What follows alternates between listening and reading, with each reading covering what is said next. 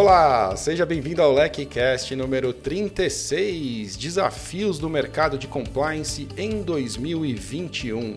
Eu sou Márcio Alcalá e hoje eu estou aqui com integrantes do Compliance Mastermind da LEC, um time fortíssimo de executivos de compliance aqui, para me ajudar a falar deste tema tão importante que são os desafios para o ano, quer dizer, o que esperar, o que, que a gente pode é, ter em mente aí, se preparar para um ano diferente um ano de retomada. Espero que seja um ano melhor para todos nós.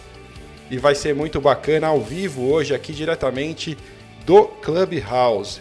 Então queria apresentar, antes de mais nada, o nosso time de convidados. Eu estou com a Isabela Bragança, que é Compliance Officer na Septis, a Marisa Pérez, Compliance Officer na Nissan, Juliana Rodrigues, Compliance Officer na Coti e o Gustavo Lucena, que é sócio de riscos regulatórios na Deloitte. Fala, time. Boa noite, Isa. Tudo bem? Boa noite, Calai. Boa noite, todo mundo aí do Clubhouse. É uma grande oportunidade para a gente poder experimentar aqui. Minha primeira vez estreando aí com esse timaço, Marisa, Juliana, Gustavo Calai no, no Clubhouse. E vamos que vamos. Estamos aí Vamos e nessa. Com várias, com várias dúvidas também para trazer, para compartilhar, né? Isa, antes de passar a palavra para os outros, para a gente ser, tentar ser bastante dinâmico, porque, é, como eu prometi, hoje a nossa ideia é ouvir as dúvidas da nossa audiência. Eu quero poder colocar toda a turma que está com a gente aqui para fazer perguntas e, é claro, colocar vocês aí numa situação difícil de responder essas dúvidas difíceis para 2021. Mas a primeira dúvida, até para a gente já seguir essa essa, uh, esse método aí, enfim. É, eu queria passar, já te fazer a primeira pergunta, até antes da gente passar a palavra para Marisa, Juliana e Gustavo. É, Isa, o que, que você identifica como um desafio importante é, para o mercado de compliance em 2021?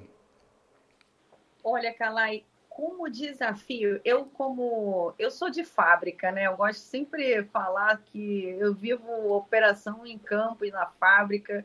E eu diria que comunicação e treinamento destacaria como um desafio para 2021. Trago até assim um exemplo bacana que é eu tenho ouvido muito falar sobre a fadiga de conformidade. Tem uma tal de fadiga de conformidade que está passeando bastante aí pelos ambientes corporativos e não vai ser diferente, eu acho que é, com, a, com a, o time que eu lidero também e porque as pessoas estão cansadas. Esse foi um desafio que eu ouvi muito, exercitei muito a escuta ativa, a gente pratica muito assim algumas técnicas de mediação e a gente conseguiu assim detectar numa pesquisa que a gente fez com o nosso time lá, cerca de 300 pessoas, é o desafio maior é a exaustão. É, o time está cansado, as pessoas estão cansadas, é, Zoom, Teams, é, a gente tem que ser ágil, tem que ser dinâmico, tem que ser breve. E aí eu acho que seria um, uma, uma oportunidade que o mercado vai enfrentar, eu acho que nesse ano de 2021, com apoio da tecnologia, para poder ajudar os profissionais de compliance a como guiar, como conduzir esse ambiente que a gente vai debater, essa tal da fadiga da conformidade. Então, foi um tema que eu achei legal aqui trazer para a gente refletir, poder com os nossos colegas todos é, poder é, pensar um pouco mais sobre que fadiga é essa que vai nos atormentar e qual é a tecnologia que está disponível também para nos ajudar. Faz todo sentido, Isa. Realmente foi um ano muito duro o ano passado e a gente já começa esse ano é, com esse desafio adicional. Marisa, boa noite, seja bem-vinda e da mesma forma já fica aí o microfone aberto para você identificar um desafio importante de compliance para esse ano de 2021. Olá a todas e todos, maior, maior prazer estar aqui nessa edição de estreia, aprendendo essa nova mídia é, com esses amigos e amigas tão queridos. E, e é, a gente está aprendendo, então tenham paciência conosco, viu? Porque ninguém, ninguém sabe usar direito ainda. Mas, olha, eu gostei muito da, da, do, do, do ponto da Isa, né? Porque eu acho que a fadiga é de tudo, né, Isa? Não existe conformidade, é fadiga, é ponto. É isso porque a gente quer o carnaval do ano que vem, que vai ser uma coisa maravilhosa, se Deus quiser. É... Eu acho que um dos a gente assim é chover no molhado, né? Mas é a questão ainda da, de proteção de dados, né? Porque está tudo muito incipiente no país, assim, a NPD é, soltou algumas, alguns informes de uma programação, de uma agenda, mas tudo muito assim é, frugal, volátil, você não tem a mínima ideia de quando vai ter algum direcionamento mesmo. Né? E aí as empresas todas estão fazendo a implementação, as que ainda estão começando, que são várias, né?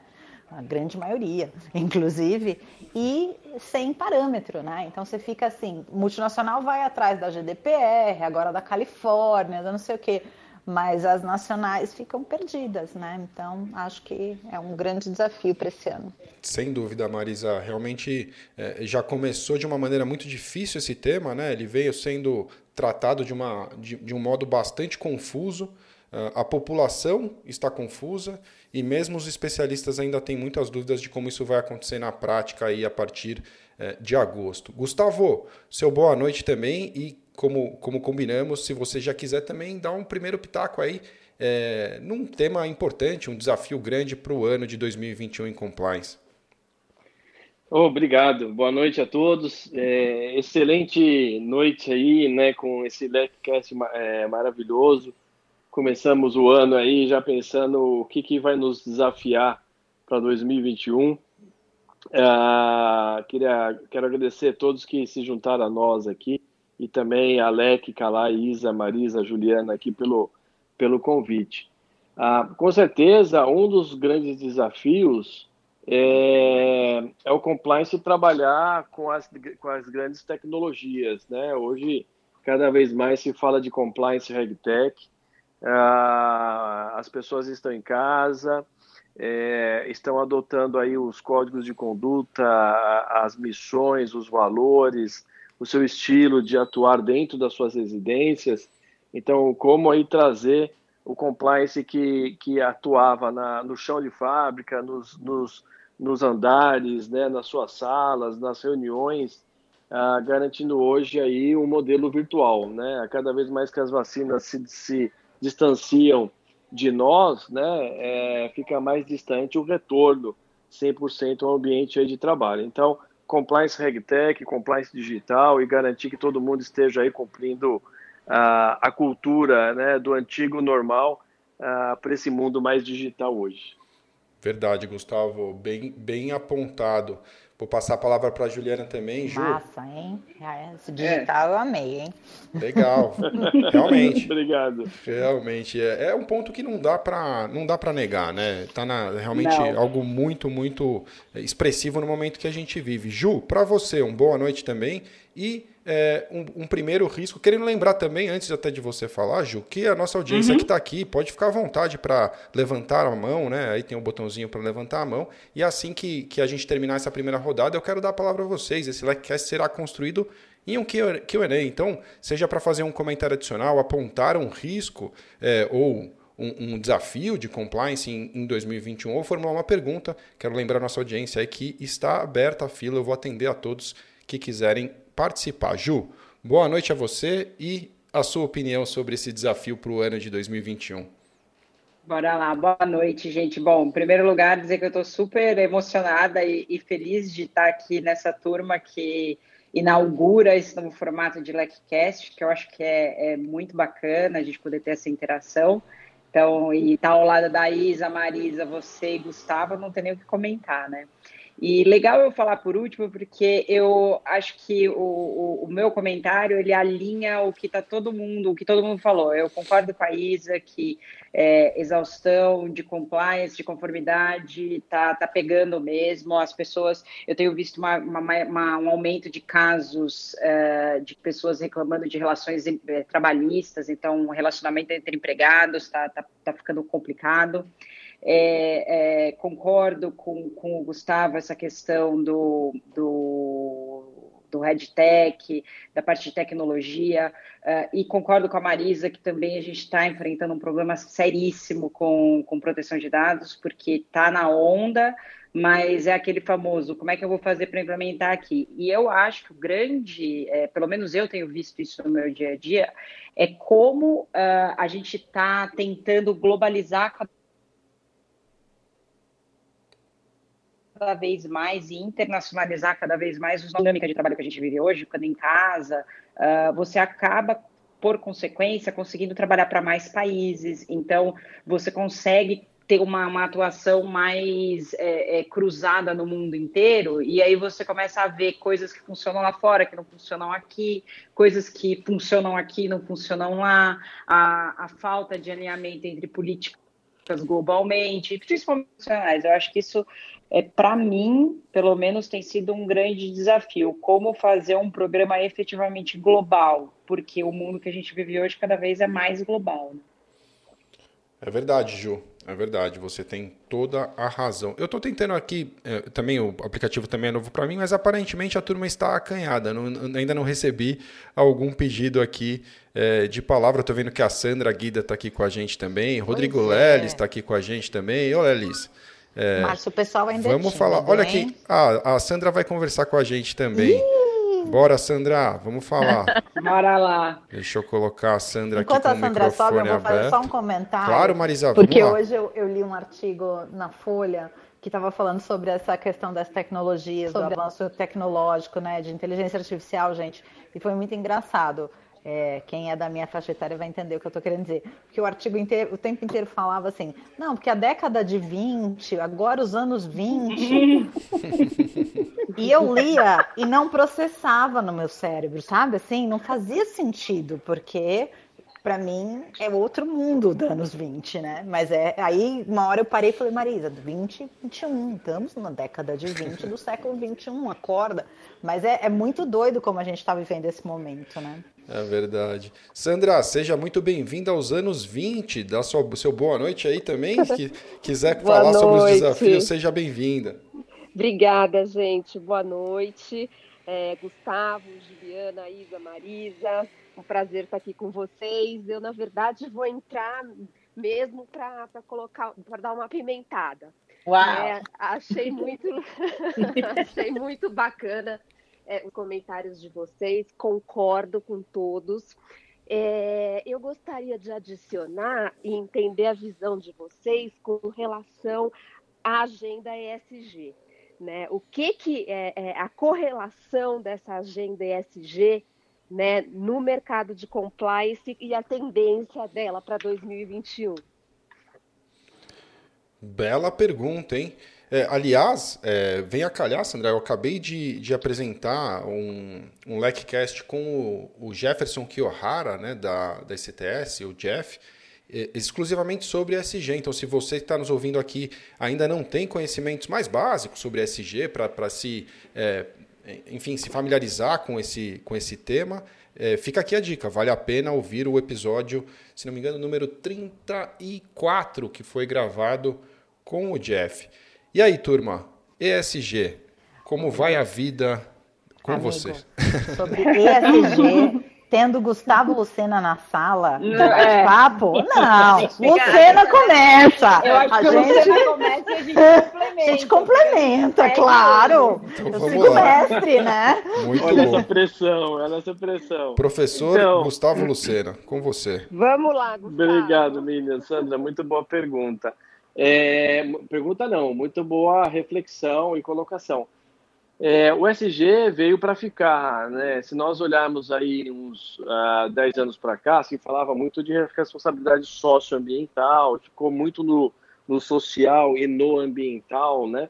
Uh, o Banco Central também soltou uma resolução para o lado bancário de políticas de responsabilidade socioambientais, depois veio a SUSEP por uma questão de, de apólice de seguros para é, projetos socialmente responsáveis. Então, ah, e as empresas de companhia aberta, né, é, tinham lá o seu, o seu EASY, né, lá sua, o seu índice de sustentabilidade com ações muito mais valorizadas. O SG é, veio com uma reflexão e uma obrigação ah, é, é, corporativa empresarial que não adianta o empresário, né, as empresas serem somente capitalistas e remunerarem somente os seus sócios controladores. Né? Ele tem que é, trazer esse ganho, trazer essa riqueza para o social, para onde ela vive. E não simplesmente para o seu bairro ou para a sua cadeia de valor, né, onde ela, ela, ela coloca os seus produtos ou ela coloca os seus serviços, mas para dentro de casa, para os seus, pros seus é, colaboradores. Então, ele trata desde as, é, os temas de inclusão, né, inclusão dos, da, dos, dos, uh, dos funcionários, né, a questão da, da diversidade, aceitar e apoiar a diversidade. Se nós falarmos também as questões ambientais, né, tem várias empresas aí aqui no Brasil que estão com, com processos aí de é, a quebra de barreiras, né, de, de financiamentos com impactos ambientais, e essa conta nunca chega. Então, o compliance ele tem que garantir a aculturar, tem que treinar, né, que o SG de fato está premiado tanto dentro da empresa para os seus colaboradores, tanto para os seus fornecedores e para os seus clientes também, né? Então são a, a tríplice ESG. Eu gosto muito de trazer uma referência lá atrás quando tinha o Banco Real, é, ele falava lá o, o, o, Banco Verde. E eu gosto muito dessa história que ele falava que o, é, só aceitava fornecedores que também fossem socialmente responsáveis e somente concedia empréstimos com taxas de juros muito vantajosas para clientes que também tivessem ali um programa socioambiental muito sério. Olha só que, que interessante, né? Você é meu fornecedor e eu te empresto dinheiro barato se você também assumir a mesma responsabilidade que eu, que eu, que eu assino. Então, o compliance ESG, e eu vou colocar mais uma pitada aqui, tá? É, é, aquele decreto sobre os direitos humanos, né, que fala sobre também a, a questão social, a questão do respeito ao ser humano, respeito à diversidade. O próprio decreto exige um, um compliance é, é sócio-responsável, é, veio para ficar. Não vai ter mais aí nos próximos 5, 6, 7 anos outro tema que não seja perene, que seria LGPD, ESG, né, e os temas aí se mantêm é, corrupção e concorrencial. Muito bem lembrado, Sandra. Com Entendeu? certeza. Entendeu é. por que, que a gente deixa ele falar antes? Vamos né? pedir uma salva de palmas, uma salva não, de não, palmas. Não, é, não vale, não vale, mas eu vou comentar, que vou tentar complementar. Eu acho que é, um ponto muito importante também é o seguinte, é, ESG ganhou uma importância e diversidade, inclusão real, né, ganharam importância, uma importância tal que não tem mais como a gente falar só no papel, porque até agora tinha muita empresa por aí, muita uh, um monte de corporação que falava assim, não, nós somos uma empresa inclusiva, nós é, avaliamos, a gente faz uma cadeia sustentável do começo ao fim, eu tenho aqui, é, é, só faço um sourcing de originação muito, é, limpa ou verde ou por aí vai. Só que muita gente só falava e não fazia. E agora, mais do que nunca, está muito claro que os programas precisam ser de verdade e precisam ser efetivos, né? É, eu tenho visto uh, uh, na empresa onde eu trabalho, a gente está levando bastante a sério, a gente está criando grupos de estudo globais para poder entender quais são as necessidades de cada um dos mercados que são diferentes. Não adianta a gente dizer que a gente vai defender uma causa só no mundo inteiro, né? Quando eu vou falar de inclusão ou, ou de diversidade, é, o que faz sentido na Europa não faz sentido no Brasil e não faz sentido nos Estados Unidos. Então, eu tenho visto um movimento muito interessante. É, e eu concordo com o Gustavo, veio para ficar, não, não existe mais, não dá para se falar nos próximos, eu não diria cinco anos, não, eu diria assim, é, de seis meses para frente, se você não tiver coisas funcionando, a gente vai ter problemas, entendeu? É, eu tenho visto iniciativas muito parecidas com as que você, Gustavo, comentou com a gente lá no grupo, que vocês estão fazendo, é, de criação de comitês efetivos. Eu acho que isso a gente vai ver muito cada bom. vez mais e vai ficar dentro do compliance, eu imagino, né? ou pelo menos com bastante grande, bastante interação com o compliance. É, e eu tenho visto bastante atuação por aí do pessoal nesse sentido. Verdade. Pessoal, é, falando de SG, aliás, boa noite, Daniel. Daniel Sibili com a gente aqui também, acabou de entrar. Boa noite, Daniel. Tá nos ouvindo aí?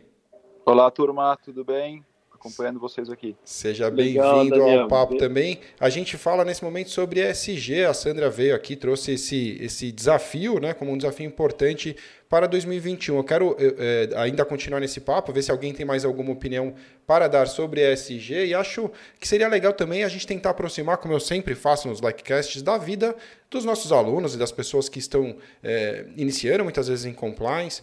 É, Faz sentido que ESG seja sempre uma incumbência de compliance? Por que, que, eu digo isso? Eu lembro de ter conversado com o Jeff dizendo que num cenário ideal, nas grandes empresas, né, nas grandes corporações, você vai conseguir designar uma pessoa é, especificamente para cuidar disso. São assuntos paralelos, se ajudam, mas será que não é incumbência demais para o profissional de compliance? Tem que lidar também com todos os desafios de ESG em 2021? O que, que vocês podem falar sobre isso?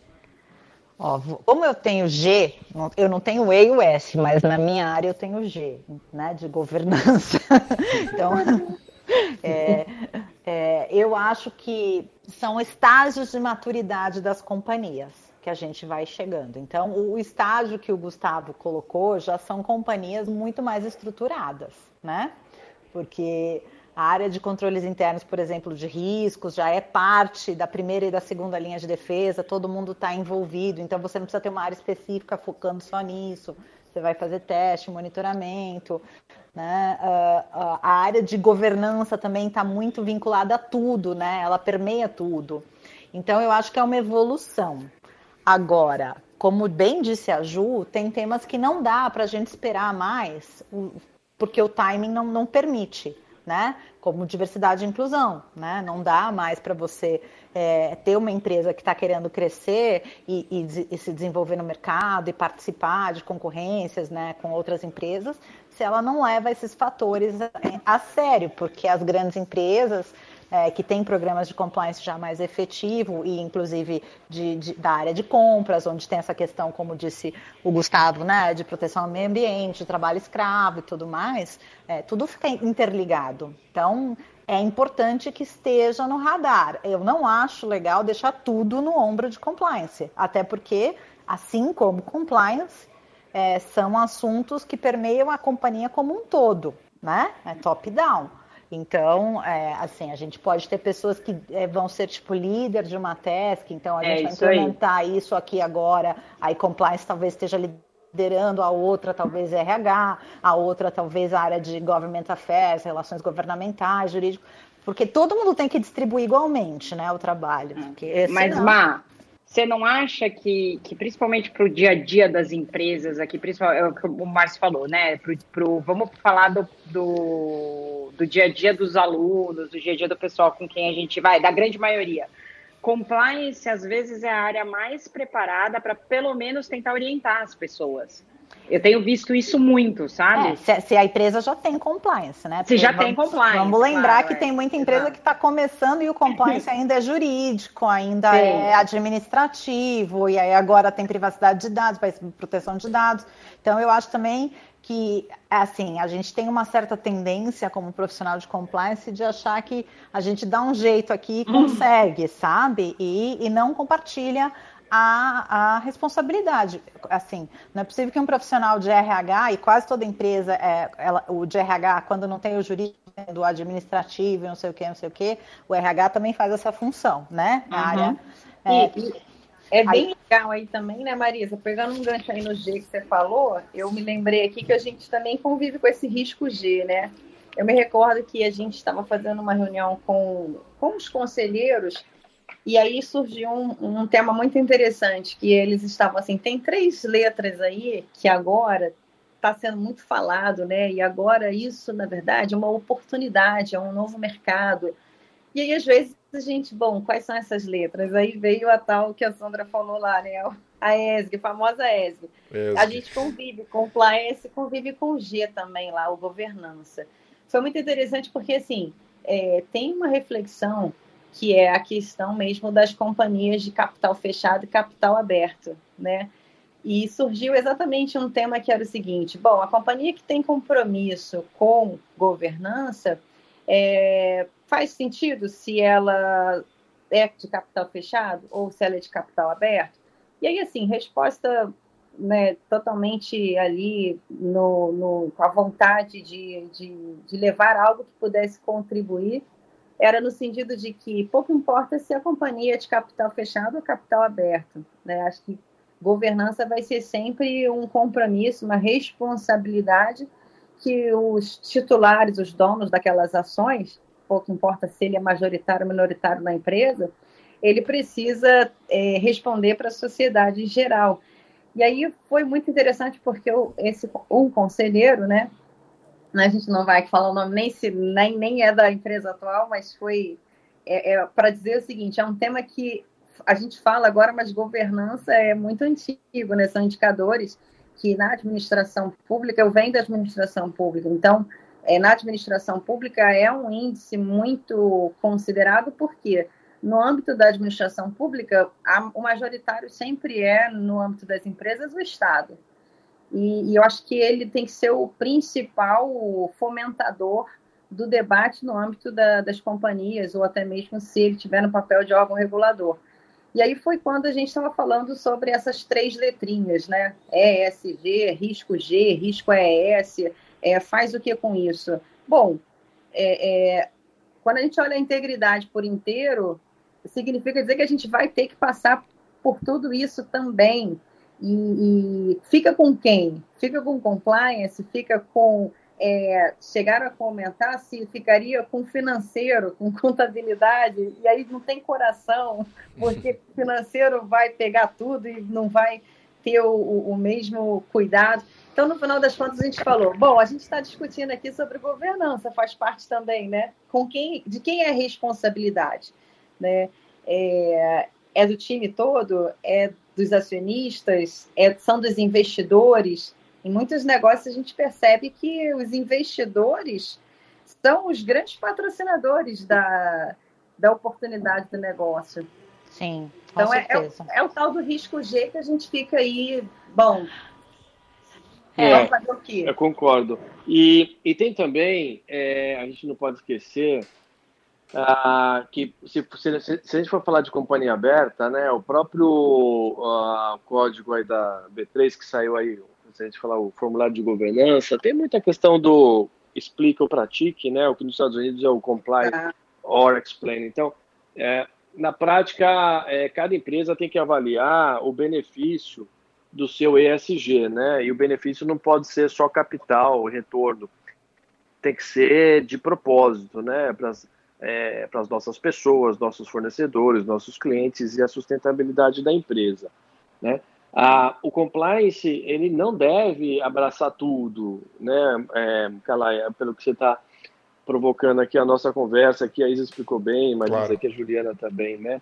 É, ah, o compliance ele deve é, sempre é, é, apoiar a estratégia da companhia, né? Então, se a estratégia é o SG, ela faz parte ali é, da gestão da empresa, né? Então, é como ela conhece muito de de riscos, de normas, de, de aculturamento, gestão de mudança, gestão de cultura, né? geralmente é um, é um protagonista importante. Ah, é, se falou muito aí o, o, ano passado, mais ou menos, do, do ESG, mas a gente não pode esquecer, por exemplo, que o, o já é tratado no, no GRI, né? naquele famoso relatório integrado, né? o Global Reporting Initiative, né? Ele tem aí uns, uns sete anos. É, se a gente pegar o ISO 26000, que trata questões de responsabilidade social, ambiental também, ele tem aí uns 10 anos, né? É, as empresas americanas aí que utilizam os guias da OCDE é, utilizam lá o, o, Sustainability Accounting Standards Board, né, que é do SASB.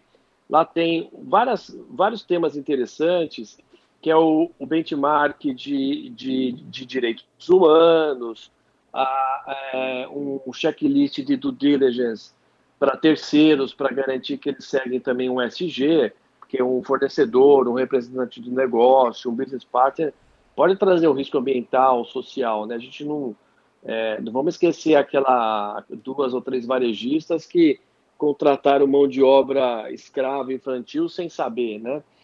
É, a gente não pode esquecer também que quem, quem, quem, fiscalizava as barreiras ali era um terceiro, né? E, e, ali teve uma negligência também, né? Sobre as responsabilidades ambientais. Então, se a gente falar sobre o Sustainability Account Standards, ele tem também, mas ele foi publicado em 2018. É, mas o bom do ESG é que quando nós colocamos nessa visão nova, são, os, são de fato os investidores. Né? Os investidores estão cansados aí é, de ter o seu dinheiro ou, é, é, perdido por, por esses escândalos. Ah, e também a gente não pode esquecer também que eles também são corresponsáveis moralmente, né, quando eles colocam dinheiro em empresas que ferem é, fielmente o próprio ESG, né? Então o compliance tem que apoiar, né, a estratégia, né, seja ela pôr na mão na massa num certo momento é, e depois tirando o pé, porque ela culturou a primeira linha, culturou a empresa, né, e depois fica monitorando. É, mas acho que vai depender de caso a caso. Tem umas duas fintechs que eu tenho é, sido mais, mais, mais próximo, né? duas, duas startups.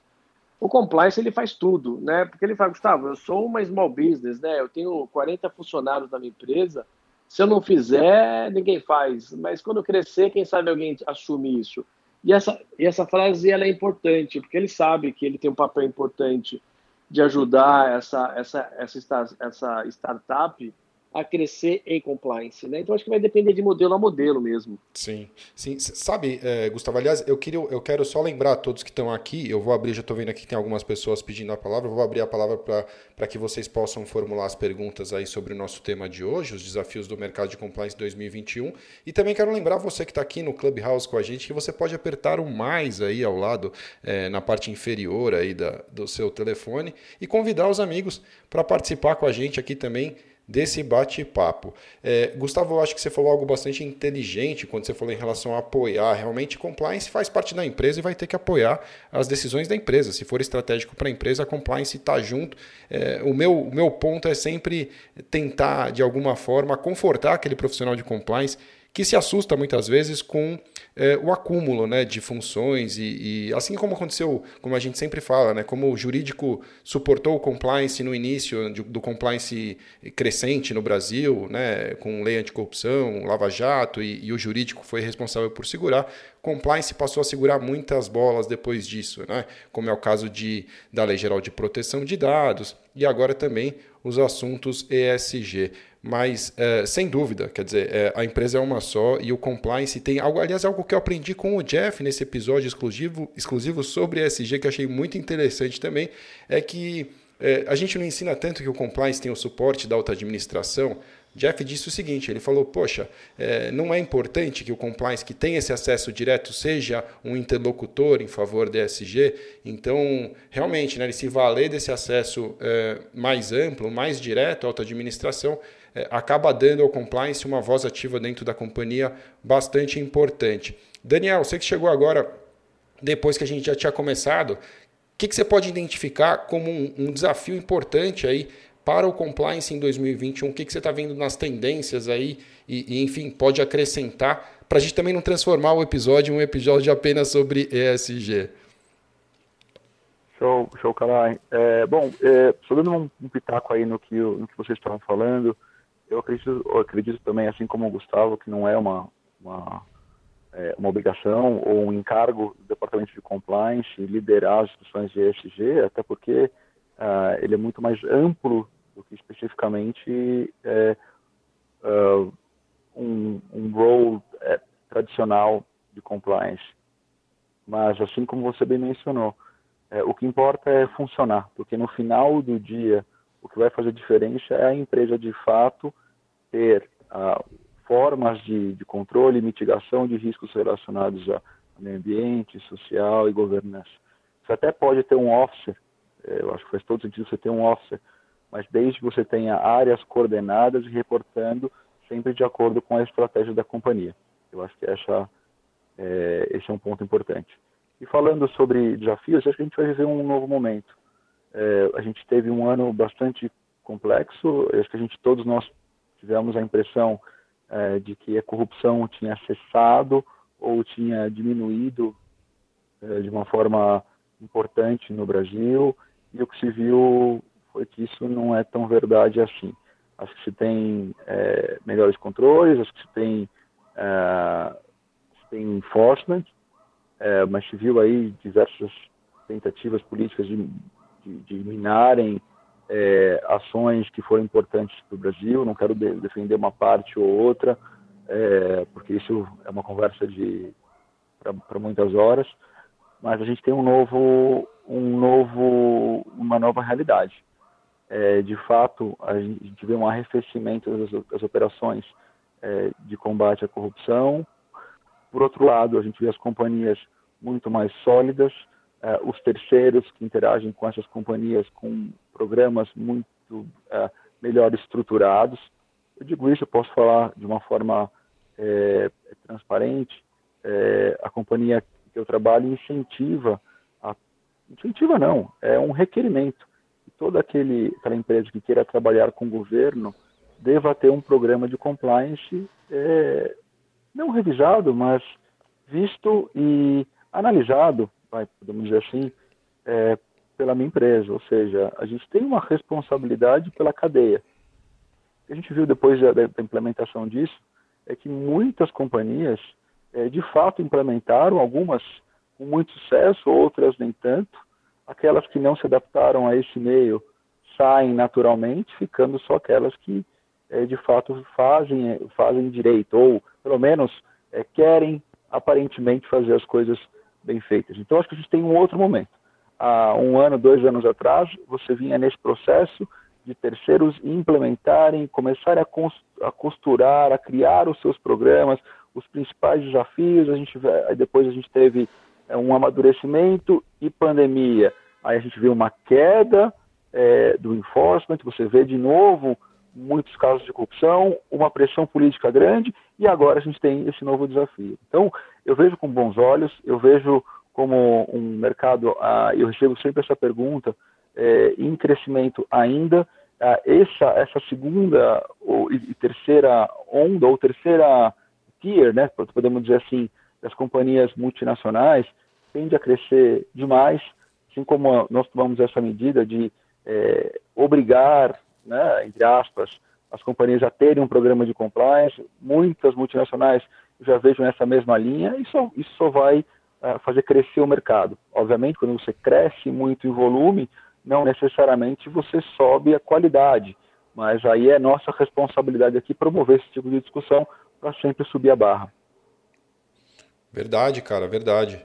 Bem lembrado, né? Um momento diferente para esse ano, muita coisa mudando.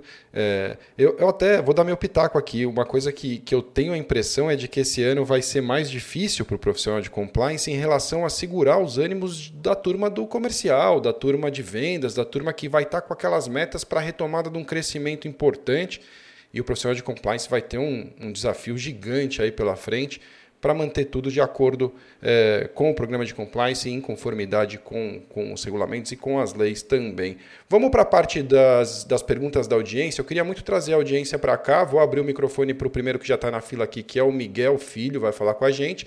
E antes só, eu quero lembrar a todos vocês que estão aqui comigo no Clubhouse e também você que está me ouvindo agora é, no nosso podcast, no LikeCast, que uh, na próxima semana começa a Compliance Week. Então, se você quer descobrir como implementar um programa de compliance partindo do zero, você pode se inscrever em complianceweek.com.br, um conteúdo muito especial preparado para você, e-books exclusivos, enfim, muita coisa bacana para você que quer ingressar em compliance, quer saber mais sobre esse mercado. Miguel, vamos ver se você nos ouve bem, se você consegue acessar o palco aqui para formular a sua pergunta. Tudo bem, Miguel? Me ouvi?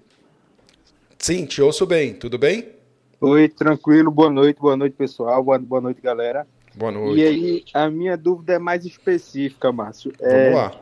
A gente sabe aí que com, com a pandemia, com o momento histórico que a gente está passando, a, a questão de saúde suplementar ela vem sendo bastante, bastante observada e bastante sendo bastante cautelosa nessa parte de compliance, né? E aí, com o advento da resolução normativa do regulador da ANS, da 443, são inúmeras exigências que, que a ANS faz. E aí eu queria entender e debater com vocês aí quais são os principais desafios para a área de saúde suplementar em 2021 aí, com toda a mudança que a gente vem vivendo dessa pandemia do Covid. Legal, Miguel, uma boa pergunta. Na verdade, esse tema realmente ele vem sendo discutido, pegou muita gente de surpresa, né? As, as pequenas, principalmente, que não estavam preparadas para lidar com o programa de compliance e, e vão viver esse desafio aí.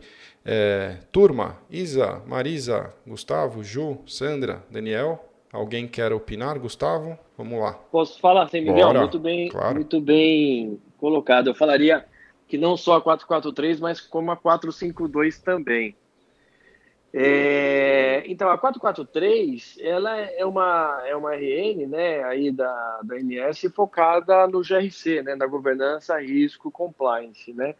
É, é, o grande desafio, é, o que pede essas duas resoluções aí, é você ter, de fato, uma, uma rastreabilidade de fraude. Né? A própria 452 pede bastante isso, e está muito relacionada com, com o mapeamento de riscos aí que a 443 pede também. Desde as fraudes de OPMS, as fraudes de procedimentos equivocados, é, é, é, é, pacientes que não foram atendidos e estão sendo aí cobrados aí é, é, sobre, sobre os planos.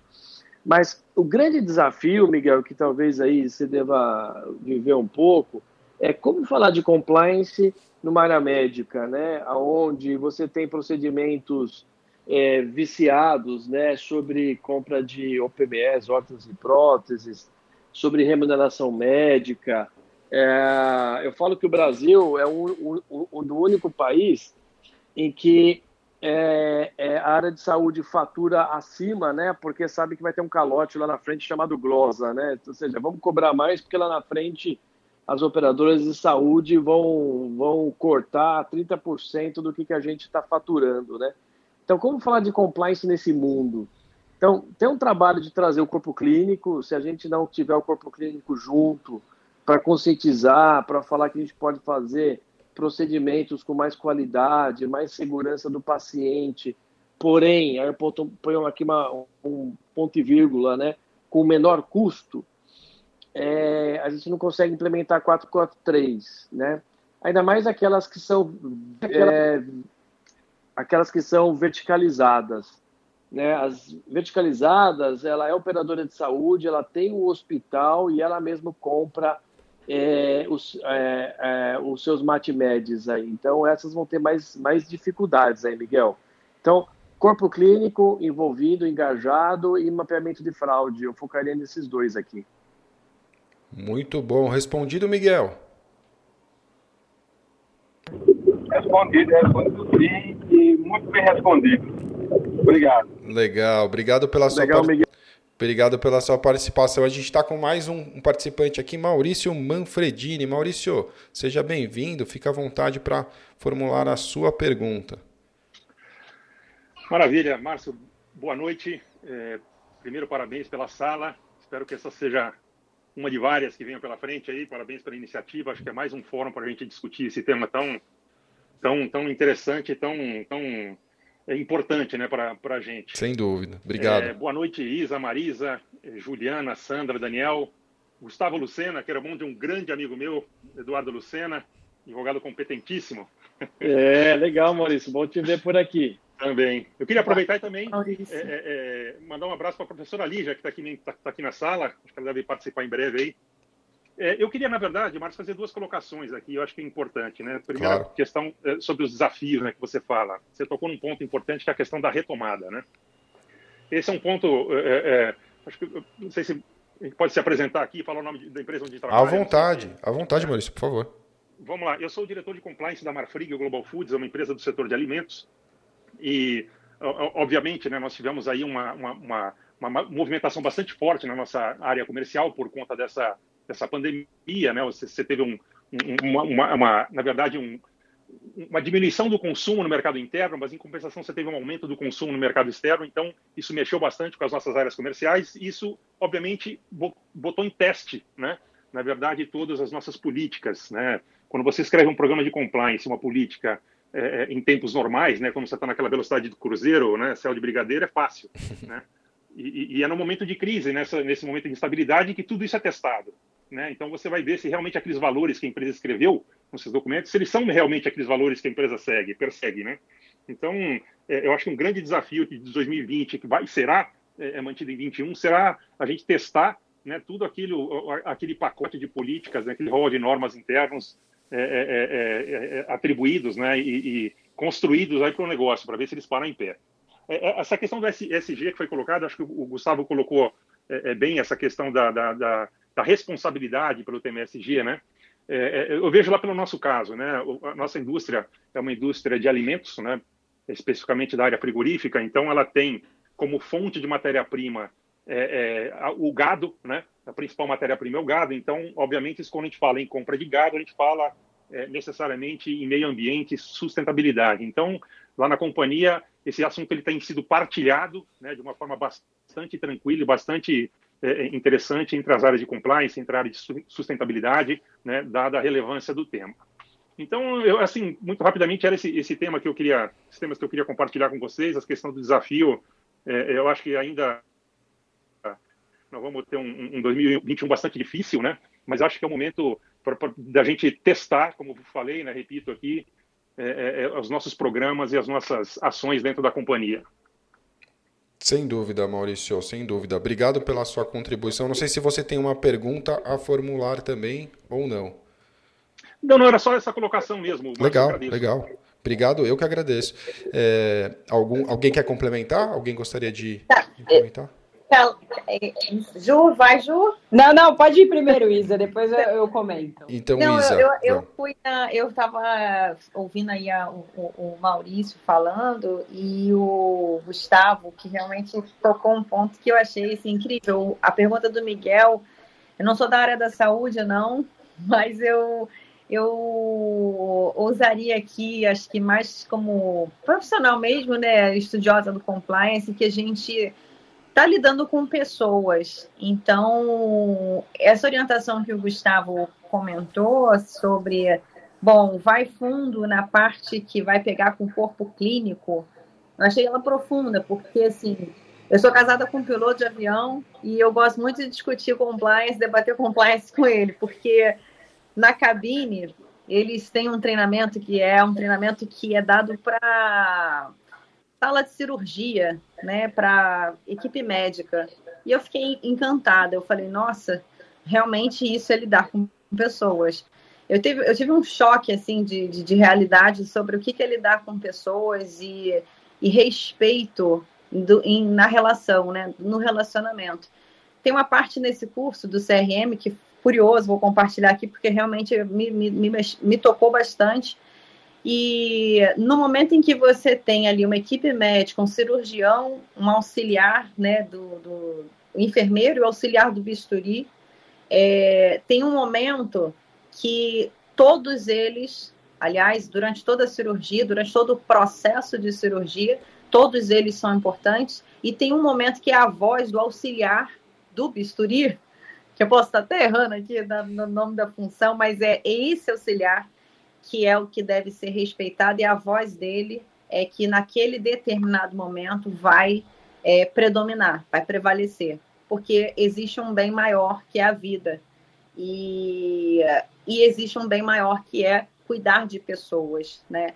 Então, aquilo dali, é, ele trouxe para mim como exemplo do que ocorre na cabine, né? Um piloto de avião não pode ter margem para erro, porque qualquer coisa é fatal. E, e ele falava muito sobre vaidade, né? É, em determinadas funções, o maior desafio que eu acho que nesse momento em que a gente fala sobre é, lidar com comunicação, treinamento, área de saúde, que é extremamente sensível, pandemia, enfim, chegou uma crise total em que a gente precisa realmente saber se comunicar e saber respeitar exatamente o, o, o cada um no processo. E nesse momento que ele colocou foi exatamente uma situação que o Miguel trouxe aí, que é, foi, bom, a área de saúde traz novas regulamentações, o diálogo passa a ser primordial na relação público-privado das empresas que estão aí atuando. E aí a gente, nesse momento, traz realmente assim o, o relacionamento com o ser humano como sendo, de fato, algo que parece clichê, né? Parece que quando a gente, a gente fala assim, ah, mas isso aí é óbvio. Não, você vê pessoas que lidam na área de saúde, elas necessariamente precisam ser treinadas com como lidar, como se relacionar com as pessoas. Então, acho que talvez esse possa ser, sim, um treinamento que vai provocar é, uma maior atenção dos profissionais de compliance também, porque precisam estar sensíveis a isso, né, cada vez mais. Principalmente porque precisamos lidar com vaidades que não podem acontecer, porque em determinadas situações, como a era da saúde, qualquer, qualquer vacilo, qualquer passo errado pode ser fatal. Então, me, me trouxe a reflexão esse, essa pergunta do Miguel é, é sobre questões que são burocráticas, mas que eminentemente estão ligadas na relação com as pessoas. Sem dúvida, Isa, a gente sempre fala né, que compliance é sobre pessoas e, e, quando você fala de saúde, isso se torna ainda mais evidente e sensível. Né? Acho que a Ju queria falar alguma coisa, certo, Ju? É, não, mas bem rapidinho, acho Vamos que só lá. complementando, Claro. muito, muito em linha com o que a Isa falou, o, o- eu acho que agora a gente, e também o Maurício trouxe, né, essa questão do time de vendas, principalmente quem tá tudo bem, eles, ali na Marfrig eles lidam com, com carne, eu lido com cosmético, a Marisa lida com carros, e aí por diante, né, então assim, eu acho que a gente tem que sim, tá muito aberto, em linha com o que a Isa acabou de falar, muito aberto a escutar o time, porque é um ano de retomada, é um ano que está todo mundo querendo ir para cima, cumprir meta, crescer ou, ou pelo menos não diminuir. É, então, acho que é o momento para o time de compliance se colocar no lugar do time de, de, de business, entender a necessidade e adequar, testar as políticas e adequar os procedimentos para que a gente possa realmente atuar como um parceiro nesse momento, porque é agora que a gente vai ser colocado à prova. Verdade, Ju, sem dúvida. Um momento, um momento de, de bastante atenção, né? O profissional de compliance, ele realmente. Espero que ele já tenha tido bastante tempo para se preparar, porque agora é a hora da prova, sem dúvida. Estamos com mais uma pessoa aqui da audiência, a Maria Andrade. Maria, boa noite, tudo bem? Cecília linda chegou na área. Enquanto Cecília Eu não acho que ela tá, ela tá o no microfone, mudo, né? é, eu só quero fazer um- uma parte dizendo que graças a Deus que a gente tinha Gustavo para responder a pergunta de Miguel, porque eu quase cliquei no Live Quietly de novo. E eu, eu acho que a Maria também acabou, acabou Tá caindo bom. aqui para A baixo. Cissa caiu. Obrigado. Não, caiu. eu, eu fiz o mesmo comentário, eu até eu pensei que, assim, caramba, graças a Deus ao, ao- ao- à existência de Gustavo e suas Ah. brilhantes e intervenções. Não tem conhecimento nenhum dessa área, assim, Não, é a gente zero. complementa, a gente complementa. Mas É. sabe um, um outro tema que eu queria provocar também nessa parte de desafio de compliance para 2021 Vamos lá. é, é a questão de risco do risco de conduta, né? É, que antes era, era muito monitorado dentro das empresas, é, com gestão de acesso, com o famoso andar pelos corredores ou simplesmente um canal de denúncia. Mas hoje as pessoas não estão mais na empresa, você não vê, né, o que, que elas fazem, e tudo mais. Então, é, hoje lidar com risco de conduta à distância é, é bem é bem mais complexo, né? É, que, por exemplo, a, a produtividade não, não depende mais de um chefe, né?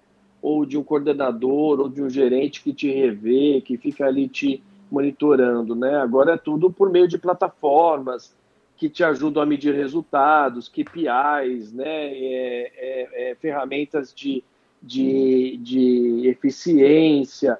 É, a forma de contratação hoje, né, também ela está sendo repensada, né? Antes contratar os melhores do mundo, né, era muito difícil, né? Hoje é mais fácil, é mais barato, eficiente, que você conecta com ela, assina um contrato, uma conta no exterior, né? E, de e- e- aí, rapidamente essa pessoa melhor do mundo trabalha ali para você. Então, não vai ter diferença entre contratar pessoal local e estrangeiro. Hoje somos todos globais é, todos em casa com culturas diferentes. Então, uma provocação e uma atenção que eu chamo para o compliance aí 2021 é, é essa questão multi, multicontratações de pessoas de fora da empresa que elas nunca vão pisar na empresa, é, com vindo de países e culturas totalmente diferentes, é, KPIs que se medem é, é, de uma forma muito à distância e não presente, né? É, e, e a gente tem que olhar para isso também. Então, é, um, é uma agenda que eu colocaria aí para um,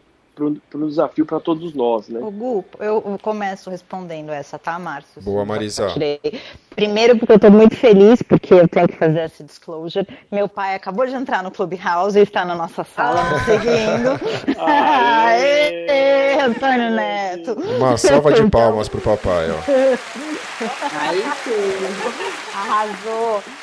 Então, eu acho o seguinte, Gu, eu acho que assim, temos que guardar as devidas proporções, né? Existe este mundo que você desenhou e pintou e colocou aqui, e existe o outro mundo intermediário, que ele vai ter a parte das pessoas que têm esses KPIs, que trabalham à distância e que, como eu, por exemplo, ou como a Ju, tem uma fábrica por detrás e que são pessoas que estão lá presencialmente, não tem outro jeito.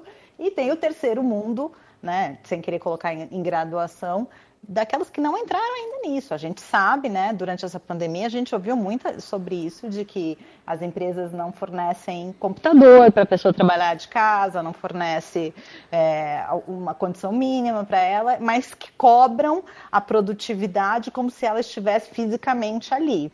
Então, é, é, é todo esse, esse universo que a gente tem que lidar.